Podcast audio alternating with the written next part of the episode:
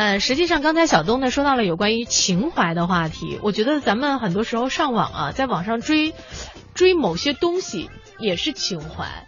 呃，就会有一些人呢，用因为有了这种情怀或者展示了这种情怀而成为网络红人，比方说游戏主播是吧？体育主播啊，旅游达人、美食达人、时尚达人、健身达人、吐槽段子手等等，也是吸引着大波大波的粉丝群。近日啊，有一个名叫 Papi 酱的网红，可谓是万众瞩目。我们在节目当中也给大家说了，被称为呢，我觉得中国的网友特别有创造性。给人家起了个名叫“中国低配版苏菲玛索”，哎，这还真是，因为我还仔细看了呃，Papi Papi 君的所有的视频，漂亮。后来再一看，没机会了。人家已经那个是吧？对啊，收到了玫瑰花了。嗯，呃，他呢也是凭借自己的才华，由自嘲、吐槽、段子小视频发家。截至目前呢，粉丝数量已经达到了八百多万，如今呢更是获得了一千两百万的首轮巨额融资。你看，有了话题之后，现在他的粉丝估计还在增加。尤其听了网络文化看点，原来是八百多万，一下前面又加个一一千八百多万。嗯嗯，实际上严格意义上来说啊，网红啊并非新生事物，但网红经济这个概念是近两年才被提出。消费趋势的变化、传统电商发展面临的这个问题，以及自媒体的快速发展呀，也是共同推动了网红经济爆发。近两年来，网红经济真的是快速发展啊。那在今天的节目当中呢，咱们到其他的国家去看一看，在其他的国家是不是也有哪也有网红，有哪些网红，他们又如何赚钱？其他的国家又如何来看待这个网红经济？首先呢，我们看看北欧，有请全球华语广播网的北欧观察员尼罗兰来给我们介绍一下，在北欧的这个网红经济到底是什么情况。比如年仅十四岁的 Lisa Youngson 在 YouTube 通过分享化妆技巧、美容产品和时尚经验，已经吸收了三十六万订阅用户和总共一亿八千万的观看量。很多知名化妆品品牌甚至想让他担任代言人。但瑞典最出名的网络红人是一名游戏解说家 PewDiePie，他专注于恐怖游戏和动作游戏。他的频道是 YouTube 中崛起速度最快的频道之一。如今粉丝数量已经超过四千万，视频总观看次数已超过一百亿。PewDiePie 的年均收入是七百五十万美元，但是二零一三年 Maker Studios 就给他了超过八十万英镑的分红，利润率高达百分之九十七。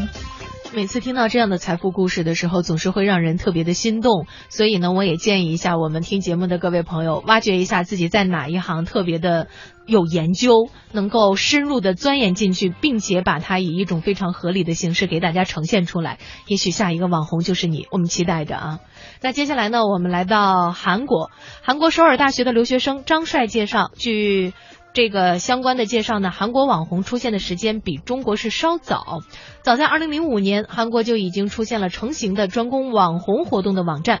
目前呢，仍然是存在的，还有十八个左右。每个网站对内容也进行了相当细致的一个分类。啊，内容从游戏、聊天、吃货、美容、音乐、体育、动漫，啊，甚至还单独开出了一个板块 K-pop，还有就是股票、金融，连教育都有。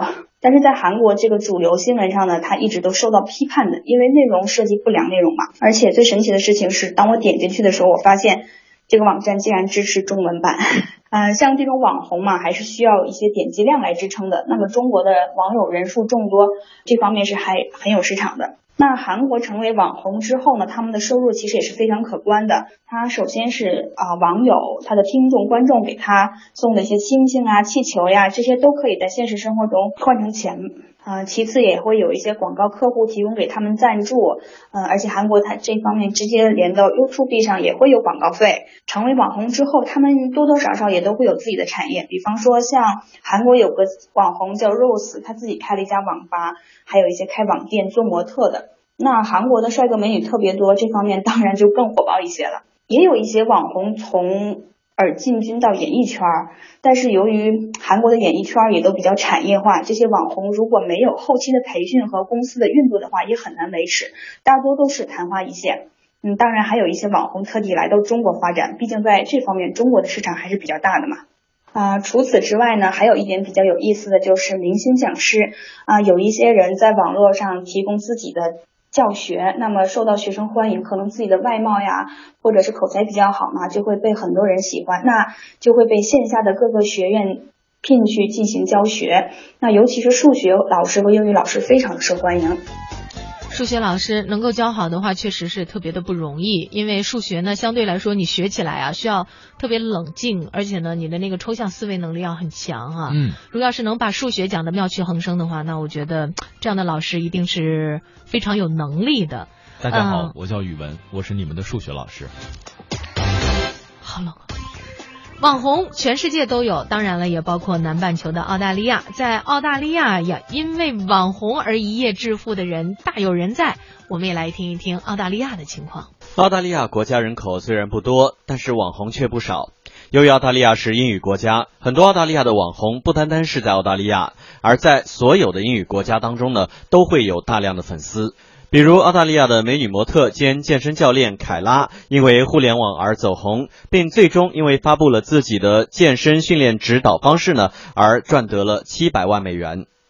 而居住在澳大利亚阿德莱德的妈妈贝林格呢，将自己的女儿的照片放上社交平台之后，一下子女儿也变成了网红，甚至有商家寄来服装，以每张照片四百元的价格，请求贝林格为女儿穿上这些衣服拍照。当然，也有些网红根本就不介意到底靠互联网赚了多少钱。同样，也有澳大利亚的网红在互联网上炫富，以表现他们不同于普通人的生活，只为了获得与众不同的优越感。澳大利亚人对网红的总体态度呢是比较宽容的，只要网红不做出什么出格的事情，澳大利亚人也会像普通明星一样关注这些网红。但是，相对于普通民众对网红的宽容，网红自己有时候却往往快要承受不住了。比如，澳大利亚的格兰汉姆，由于从2014年开始对自己的女儿进行打扮，并上传照片到互联网上，而使女儿成为网红。但自从成名之后呢，格兰汉姆发现网民对他和他的女儿的了解呢，非常的片面和不真实。在网民心中，那个完美的家庭并不是真正的格兰汉姆家。于是他毅然决定向粉丝透露他们家真实的家庭生活以及所遇到的烦恼。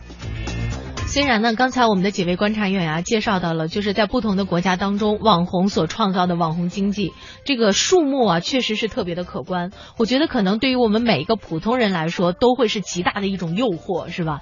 你看人家什么挣七百万美元，一下实现了人生的财务自由，但是呢，实际上也会遇到相应的问题。要知道有一句话怎么说来着？人红是非多呀。网红年年有，今年特别多。实际上，你要是始终在网络当中，嗯，保持这种红的姿态和位置的话，那是需要付出极大的努力的。你要持续的，嗯，给网民们不断的制造这种新鲜的话题啊，是不是对你会有审美疲劳啊？那在这种情况下，如何让自己的地位屹立不倒啊？我觉得这种挑战真的不是一般人可以接受的。